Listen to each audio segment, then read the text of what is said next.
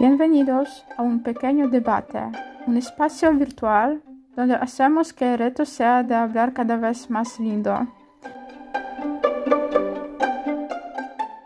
Hoy vamos a hacer un debate real.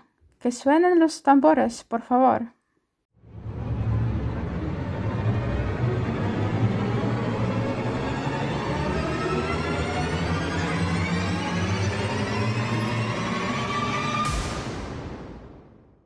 La escuela de hoy cumple las necesidades de los adolescentes. Un tema bastante duro, pero vamos a ver si podemos agotar este tema tan amplio en el debate de hoy. Victoria va a defender esta tesis, Karina va a luchar con ella y yo voy a ponerme en medio y vigilar eh, para que no se maten. Al principio quería meteros un poco en ese tema. Lo hemos elegido porque la mayoría de nosotras tiene una experiencia en el campo de enseñanza y vemos los problemas que están surgiendo, especialmente en cuanto a los jóvenes. Ellos, también conocidos como la generación Z, eh, han crecido con el Internet y las nuevas tecnologías en su alrededor y sus necesidades son muy distintas.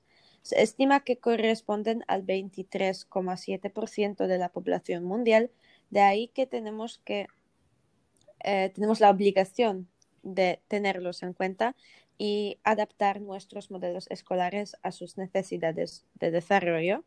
Pues la pregunta es, ¿van las escuelas por buen camino? ¿Qué opinas tú, Karina? Pues en mi opinión, a los adolescentes les resulta muy difícil levantarse temprano.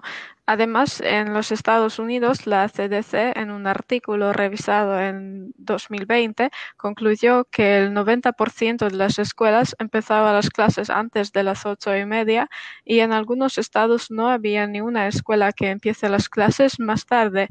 En Polonia la situación es muy similar. Ah, perdón, antes de que se me olvide, me gustaría señalar que deberíamos hablar del sistema escolar universal, no de la situación en Polonia. Sí, sí, continúa.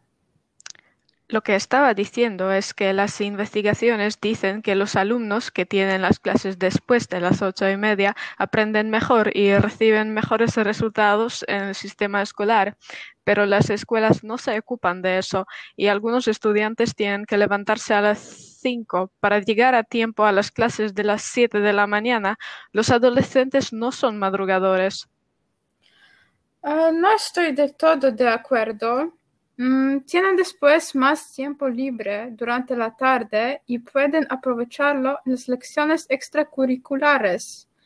Las escuelas ofrecen una vasta elección de clases extracurriculares, durante las cuales los adolescentes pueden desarrollar sus pasiones y encontrar unas personas con las cuales pueden compartirlas.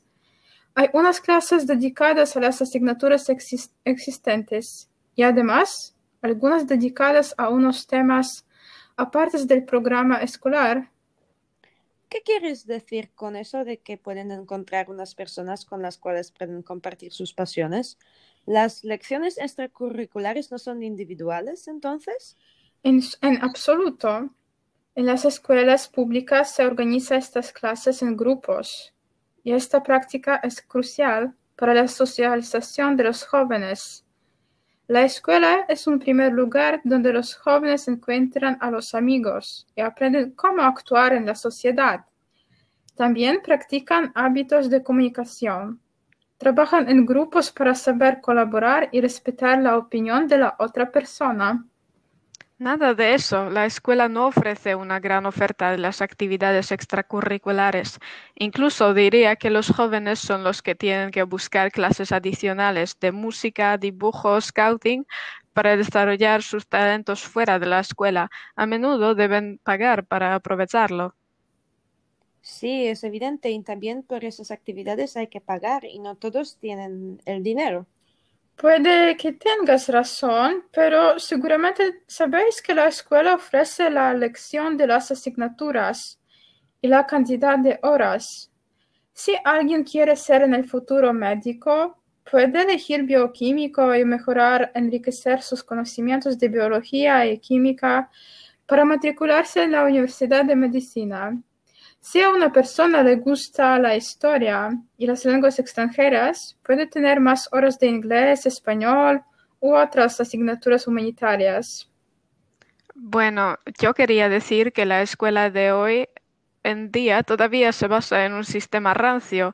Eh, se trata de la enseñanza de los conocimientos enciclopédicos en un volumen tan extenso que los estudiantes simplemente no sean capaces de aprender. Me parece que los adolescentes están acostumbrados a las nuevas tecnologías que forman una parte integral de su vida y por eso las escuelas intentan aprovecharlas. Se organizan cursos y seminarios para los profesores sobre cómo usarlas en sus clases. Hay muchos recursos en línea como Quizlet, Kahoot, WordWall y más que están disponibles y se las utiliza mucho en las escuelas. Quiero dejar bien claro que todo el contenido que se presenta eh, se presenta de una forma poco intuitiva. Una clase consiste en una presentación del tema hecha por un profesor y después de un corto periodo de tiempo se realiza un examen para comprobar si un estudiante ha adquirido todo el material expuesto. Luego, el profesor pasa a otra parte del material y de esta forma se crea un círculo. Por consiguiente, surge un problema porque, según las investigaciones relacionadas con los métodos del aprendizaje, los estudiantes que aprenden el material en bloques, en comparación con los cuales eh, se les enseña el material haciendo unos entrelazos, tienen un resultado doble peor. Puede que sí, pero los estudiantes polacos funcionan en este sistema y he escuchado de muchas fuentes que son bastante respetados por su nivel académico al extranjero. Por eso creo que ese sistema no puede ser tan malo si trae resultados tan buenos. Puedo decir algo. Eh, hemos establecido que intentamos usar ejemplos universales y no basarnos en particularidades como un solo país. Perdón. Eh, disculpa, lo que decía es que desde mi punto de vista, este sistema funciona bastante bien y los alumnos con el conocimiento que tienen pueden obtener excelentes resultados en los exámenes. A propósito, ¿sabéis que hoy en día existen muchísimos métodos de enseñanza? Por ejemplo, Montessori, Waldorf, gamificación, design thinking y más. ¿Qué opináis? ¿Son útiles para la enseñanza en escuelas públicas o no?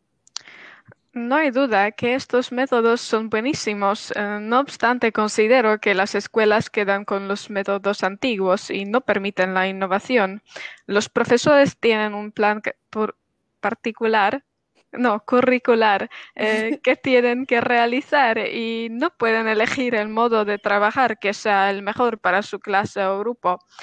Cada variación que quieran introducir normalmente se encuentra con un rechazo y si se las acepta, la cantidad de documentación que rellenar para poder aprovecharla con los estudiantes seguramente pueda abrumar.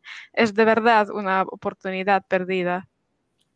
Eh, quiero añadir que estos métodos de enseñanza todavía no están suficientemente examinados y por lo tanto se los intenta introducir poco a poco.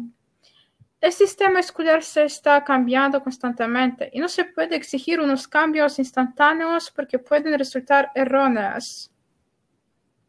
Me da la impresión de que hemos llegado a lo más importante en cuanto al tema, que la escuela esté en un constante desarrollo. Repito lo que habéis mencionado. Claramente se cometen muchísimos errores en el sistema escolar vinculados al plan, los métodos, el material, pero lo importante es que vayamos superándolos y sacamos conclusiones para hacer el aprendizaje de los jóvenes más eficaz y agradable. Pienso que es importante tener estas conversaciones y que todos los que debaten sobre este tema tienen una meta final común, los estudiantes.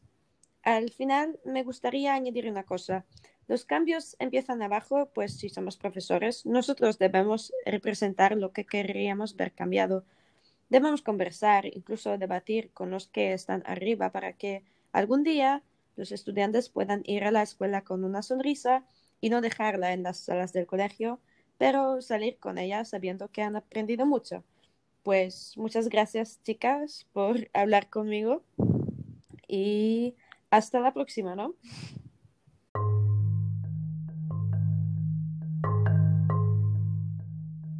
Si nuestras palabras aquí no bastan, nos invitamos a otras plataformas donde nos podéis encontrar que están en la caja de descripción. No obstante, nos vais a escuchar en el próximo debate. Besos.